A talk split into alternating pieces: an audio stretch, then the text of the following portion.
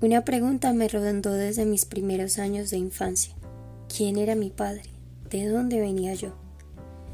Cuando le pregunté a la abuela sobre el tema, se quedó mirándome con un aire de disgusto, y pasados unos segundos me contestó que de joven mi madre había trabajado en un hospital, que se había enamorado de un médico y que apenas le había comunicado el embarazo, el tipo había decidido irse del país para no comprometerse con ella ni responder por el bebé, es decir, por mí.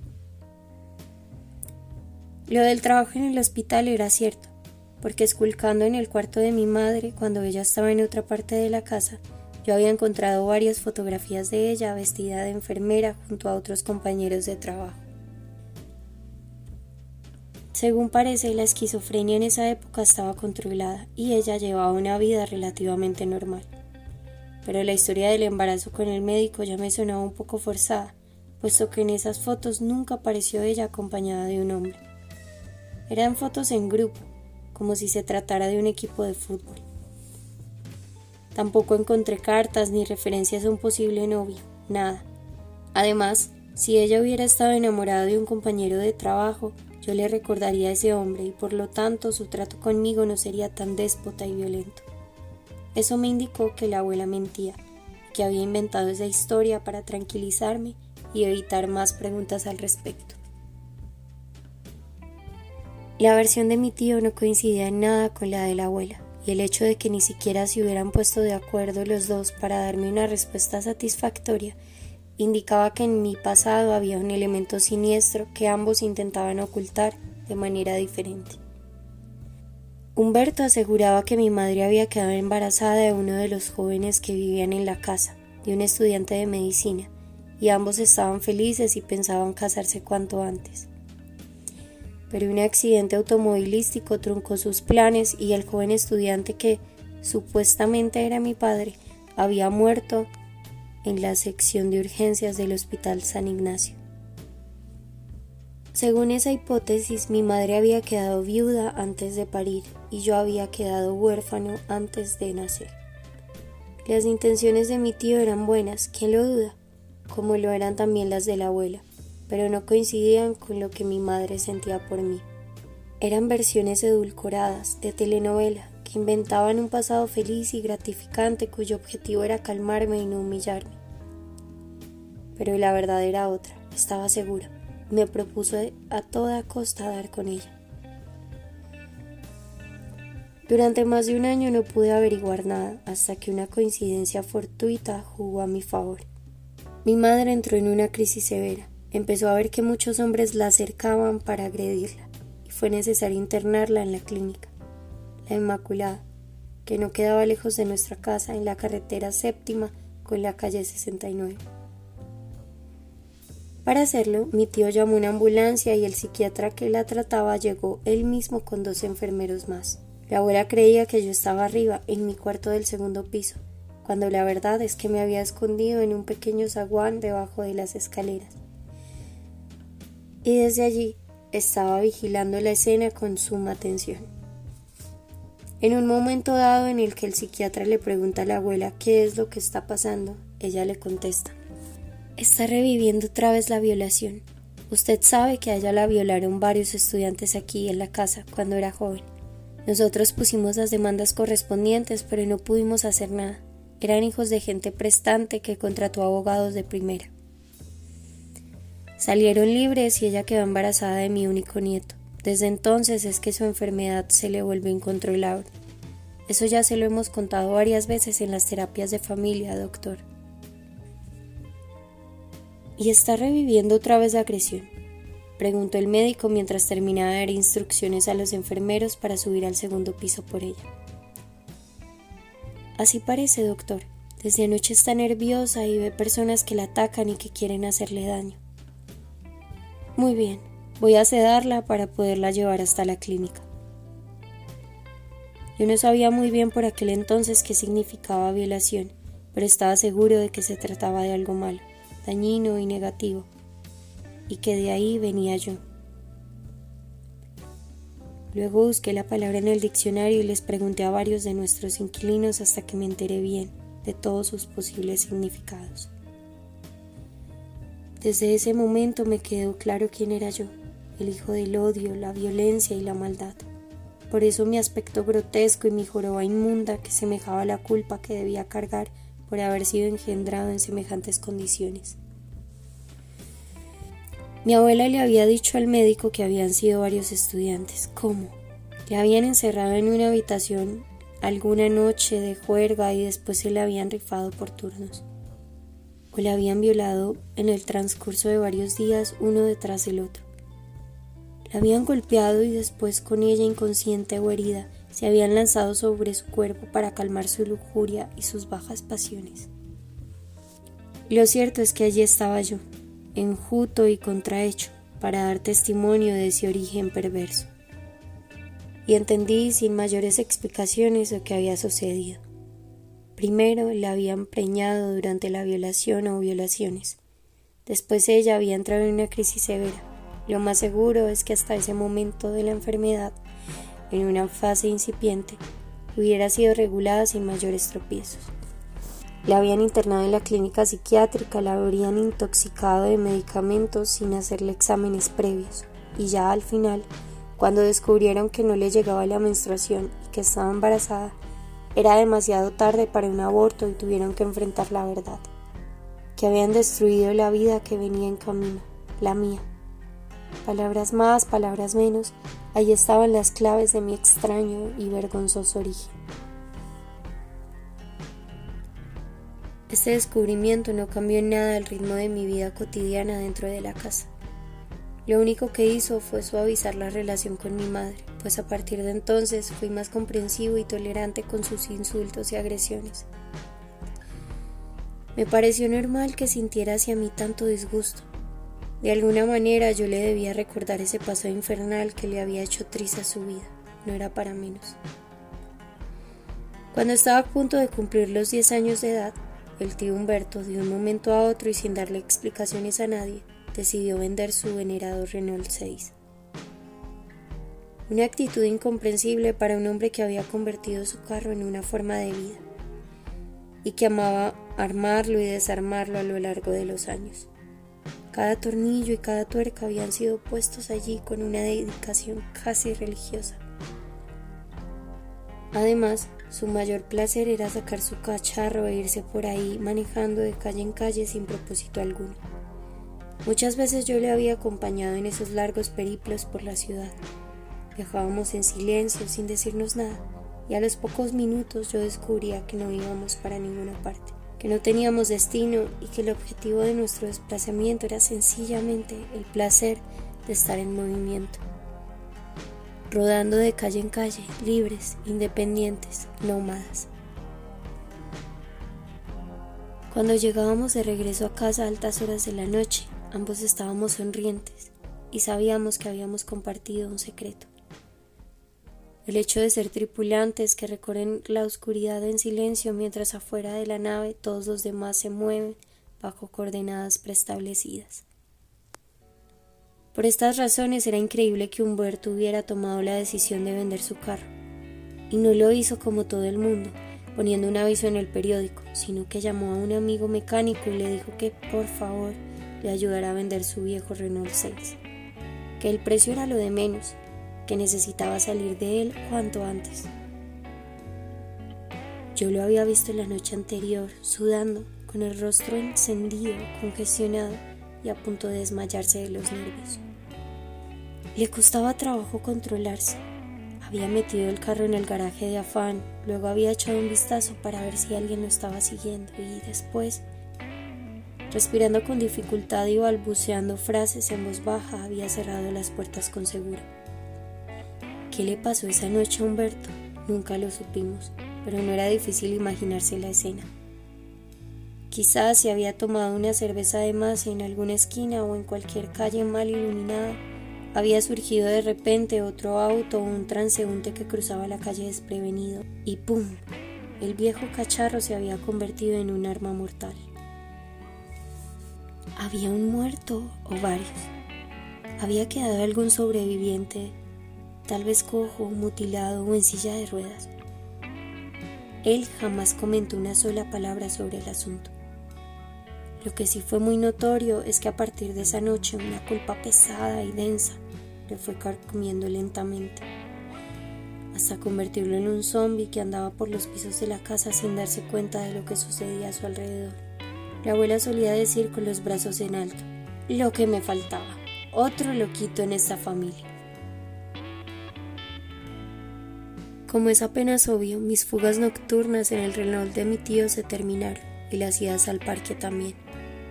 El mundo se redujo de pronto a la vieja casa y a sus inquilinos. Yo nunca recibía invitaciones a cumpleaños ni a piñatas, ni comía helados en centros comerciales, ni tenía derecho a tener antojos de dulces o chocolates. En realidad, mi vida consistía en subir y bajar las escaleras de la casa conversar con los estudiantes, leer durante horas encerrado en mi habitación, comer en la cocina con la abuela y con el tío, ver televisión en el hall en las horas de la noche y acostarme temprano, a eso de las diez o diez y media. Mi ropa la compraban por partes separadas, los pantalones en la sección de niño y las camisetas y los sacos en la sección de adultos, talla L o XL para que la joroba quedara bien cubierta. A veces la abuela tenía que arreglarme los sacos y las chaquetas. Cosía y descosía hasta que lograba que me quedaran bien ajustados. Los zapatos los desgastaba en la parte externa hacia el empeine, tal vez por una ligera inclinación de mi cuerpo para poder transportar el sobrepeso de la espalda. Y como todos los seres deformes, yo odiaba los espejos esos objetos abyectos que me regresaban mi figura inmunda y repulsiva. Nunca pude identificarme con mi verdadera imagen. A diferencia de ciertas mujeres hermosas que siempre buscan vitrinas o ventanales en los cuales puedan apreciar sus cuerpos esbeltos y esculturales, yo rehuía los objetos construidos en metales brillantes, los vidrios o cualquier espejo que estuviera en los baños de la casa o en las habitaciones de los huéspedes. Ese individuo inclinado y desproporcionado que se llamaba Alfonso Rivas no solo me avergonzaba, sino que me indignaba, como si una parte de mí se negara a aceptar la realidad, rechazándola de manera vehemente y creyendo en su fuero interno que merecía un cuerpo y un rostro normales, como los de la mayoría de las personas. Como te podrás imaginar, vivir de esa manera, negándote, esquivándote, huyendo de ti mismo, no solo es dañino, sino en cierta forma patológico. Te crea una división, un otro que habita dentro de ti, pero que no tiene nada que ver con tu cuerpo enfermo. El retrato que intento hacerte de mí no estaría completo si no te contara que a un individuo como yo no se le ocurren las mismas ideas ni los mismos intereses que a los demás. Nunca soñé con una mujer para casarme con ella, ni unos hijos, ni una vida familiar. Desde pequeño tuve claridad de que ese universo conyugal y paternal no era para mí. Me había sido negado desde el mismo instante en que me habían engendrado a las malas en el vientre de mi madre. Yo había sido concebido al margen, lejos de los otros, y por lo tanto no me era permitido compararme con ellos ni soñar con vidas similares a las suyas. Por eso, fíjate qué curioso, mis héroes siempre fueron hombres solitarios, como yo. De ahí mi atracción desmedida por los personajes de los cómics, esos superhéroes que no hacen mercado ni salen con sus mujercitas de vacaciones, y tienen que ir a la escuela de sus hijos a entrevistarse con maestros sonsos y estúpidos. No, los superhéroes andaban solos y con otros como ellos, y recorren sus caminos sin mezclarse con los individuos familiares. Son animales salvajes, agrestes, que no anotan en sus calendarios los cumpleaños de sus abuelitos ni tienen que asistir a fiestas sociales con sus suegras o sus tíos. ¿Te imaginas al hombre araña haciéndole la lonchera a sus hijos o a Superman pagando la renta de una casa junto a una esposa encantadora y abnegada? ¿Qué tal que Tarzán estuviera endeudado con las cuotas de su carro o que viéramos el linterna verde pagando en un supermercado con su tarjeta de crédito, al lado de una mujer corta y dos niños adictos a los bizcochos. Imposible. Una de las condiciones indispensables para ser lo que son es la soledad. El calor de hogar y las felicidades familiares son para los otros, los seres gregarios, los de la manada. Ellos constituyen una casta aparte que busca en los confines de lo humano, y hay una actitud que los caracteriza. No los vemos haciendo mercado ni endeudándose en los bancos porque están ocupados salvando el mundo. Pero entre todos ellos hay uno que es distinto, especial, más misterioso. Batman, el Caballero Oscuro. Desde que leí la primera historieta me di cuenta de que él iba a ser mi amigo inseparable y mi modelo a seguir. ¿Por qué? Fíjate bien que todos los otros superhéroes tienen algún superpoder, algo que los distingue de los seres humanos comunes y corrientes, y que les otorga una superioridad evidente. Batman no. Lo único que tiene es su ingenio, su astucia, su capacidad de crear prótesis que le permitan elevarse sobre su vulgaridad humana. Como un hombre del renacimiento metido en su baticueva, se la pasa diseñando su propia ropa, su auto, su motocicleta, sus artefactos para colgarse de los edificios de la ciudad gótica.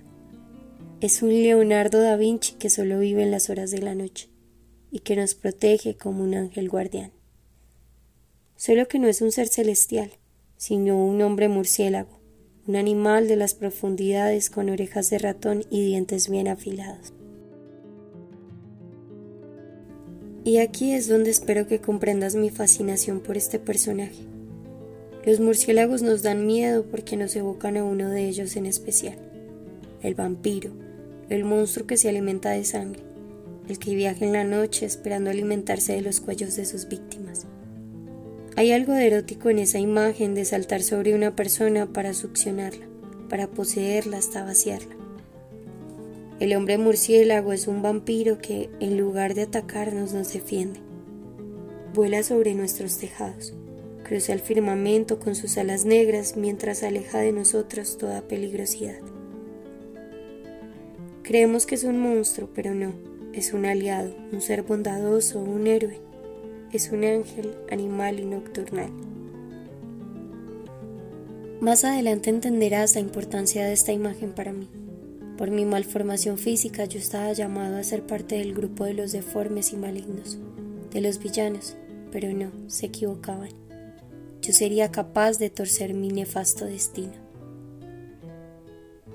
Una noche, una estudiante de psicología que me veía siempre leyendo mis historietas en las escaleras me preguntó con mirada inquisitiva. ¿Por qué te gustan tanto los superhéroes? Porque son como Jesucristo, contesté sin dudar. La estudiante me miró con sorpresa.